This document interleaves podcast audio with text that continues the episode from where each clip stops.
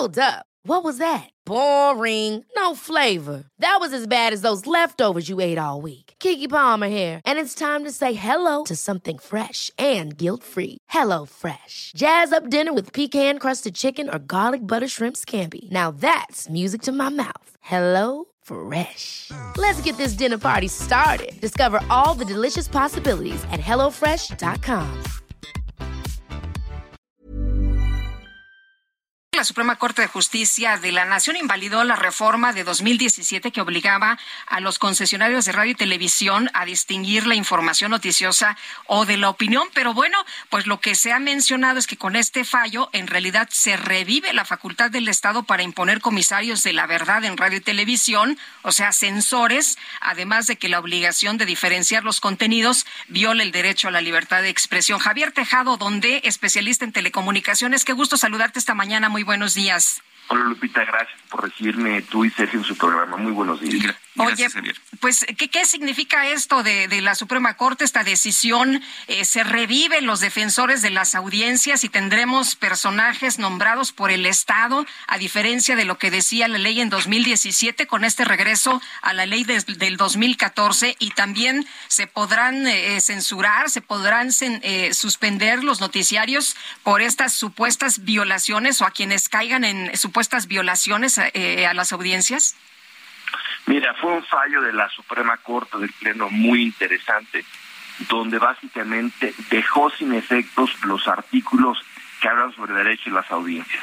Digamos que una vez que ese engrose sea publicado, no habrá eh, derecho de la audiencia, habrá un vacío legal. Y se está ordenando al Congreso que se relegisle. Pero por ahora, este, digamos, no, no queda nada. Y desde luego no se regresa como algunos ayer habían indicado, la ley del 2014. Esa ley del 2014, que en algunos juicios de menor instancia sí se había ordenado regresar, mm. era la ley que tenía todos los eh, elementos de la censura que preocupa, ¿no? Entonces, por ahora no no queda nada, nada. Este, o sea, no quedan ni siquiera los artículos que había en 2014, a pesar de eh, la, desaparece la ley o nada más desaparecen los tres los artículos que se cuestion, que se modificaron en 2017. Desaparecen los artículos impugnados que son, entiendo, tres de la ley de telecomunicaciones de 2017. Esos artículos desaparecen, hay un vacío legal en esos temas y se le está pidiendo al Congreso que vuelva a legislar. Pero mientras eso sucede, no queda ni del 17 y desde luego la Corte no votó regresar a 2014. De hecho, la Corte ayer sacó un comunicado en el que establece que no hay reviviscencia de la ley del 2014. Entonces, por ahora... Reviviscencia es que no resucita la ley del 2014. Es correcto. Cuando los ministros votan los efectos al final de la sesión del lunes en la Suprema Corte, Sergio, eh, el único efecto que anotan es que dejar eh, invalidado ese decreto. No votan regresar la ley de 2014 ni votan otra cosa, solo, solo lo declaran este, inconstitucional. Y ayer la Corte sacó una aclaración. Oye, Javier, ¿no se ordena que se vuelva a legislar? O sea, esto ya es independiente, ya eh, si les interesa eh, pues revisar la materia o si les interesa legislar, pues lo, lo tendrán que hacer, pero no es una obligación, o sea, no ordena la Corte que esto se haga. Sí, eso sí lo ordena. ¿Ah, sí lo ordenó? Sí ordena que se relegisle, que se vuelva a legislar, pero no da indicaciones de qué tienen que poner. Creo que eso es bueno, este, porque eh, da margen que el Congreso haya una amplia discusión al respecto y que los medios electrónicos como este estén escuchados, porque en todos esos procesos judiciales que hubo durante tres años, no se le permitió ser a la radio y la televisión mexicana eh, ser escuchada. Este, sí hay un peligro real, Lupita, de que esos elementos de censura que tú y Sergio han apuntado desde hace mucho tiempo este, regresen. De hecho, ya hay iniciativas presentadas por varios legisladores de Morena desde marzo de este año, donde justamente tratan de revivir esos temas que son tan peligrosos, tan polémicos, que te ponga el Estado un defensor de audiencia nombrado por ellos, que los códigos de ética del Estado, que tengas que diferenciar qué es información y es opinión, que tengas que probar que es veracidad en tu información y no, multas este, tremendas y que tengan la obligación del Estado de suspender este noticiero de manera inmediata, sin ningún aviso previo.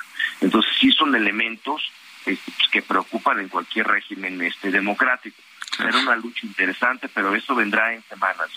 Javier, el, es curioso porque si se impusieran estas restricciones a la prensa escrita, por ejemplo, o a, los noticieros que se emiten en televisión de paga, eh, Fox News, por ejemplo, o CNN Internacional, pues por, supuesto que no, no sería posible, además sería un escándalo internacional.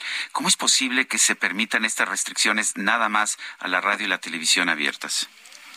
Ese es, parte del tema. Este, es imposible en ninguna parte del mundo hacer noticieros con todas estas, digamos, trabas. Tendrías que ver permanentemente un ejército de abogados defendiéndote del Estado. Este, y todo el modelo está construido para ser, digamos, eh, para complicar el ejercicio periodístico. Eh, desde luego, eh, esto no pasa en ninguna parte del mundo. yo espero entre la, la, sensatez en, el Congreso y no quieran revivir un tema pues muy complejo, pero las iniciativas, digamos, para revivirlo del 2014, Sergio, son tres, ya están presentadas y están firmadas por varios legisladores del actual partido del gobierno de Morena. Entonces habrá que estar muy pendientes. Yo creo que la Corte les da elementos para también decir, oye, si la Corte no dijo que se regresara lo del 2014, pues veamos qué es qué es loable, qué se puede hacer en términos de derecho de audiencia que mejore eh, eh, los derechos que ellos tienen. Pero la censura que se pretende es escandalosa. Ahora, el, una pregunta, una última pregunta, Javier. El, la Corte actuó por razones de procedimiento. O sea, dijo que se habían violado los procedimientos, pero no se metió en el fondo, de manera que no dijo nada acerca de la libertad de expresión. Eh, eh, eh, es correcto, la Corte solo se metió en el Pleno en temas de forma. El proyecto sí traía en la parte final, si los ministros quieren analizar el fondo, se dijo que no era necesario, que solo se pronunciarían por la forma este, y que no había necesidad de entrar al fondo, pero sí cuatro ministros y dijeron que se tenía en todo momento que respetar la libertad de expresión y eso también quedó sentada en la sesión. El ministro Saldívar, el ministro Esquivel, la ministra Yasmín Esquivel y el ministro Pérez Bayán, aunque hablaron de la forma, y también hablaron de que habría que cuidar mucho la libertad de expresión. Muy bien, pues nos quedamos con eso entonces, Javier, muy atentos. Eh, te agradecemos como siempre que puedas platicar con nosotros y que nos puedas explicar estos temas. No, gracias a ustedes por la invitación y que continúen los éxitos en su programa. Gracias, Javier. Un abrazo. Javier Tejado, ¿dónde? Especialista en telecomunicaciones. Hi, I'm Daniel, founder of Pretty Litter. Did you know cats tend to hide symptoms of sickness and pain? I learned this the hard way after losing my cat, Gingy. So I created Pretty Litter, a health monitoring litter that helps detect early signs of illness by changing colors, saving you money and potentially your cat's life. Pretty Litter is veterinarian developed, and it's the easiest way to keep tabs on your fur baby's health right at home. Go to prettylitter.com and use code ACAST for 20% off your first order and a free cat toy. Terms and conditions apply. See site for details.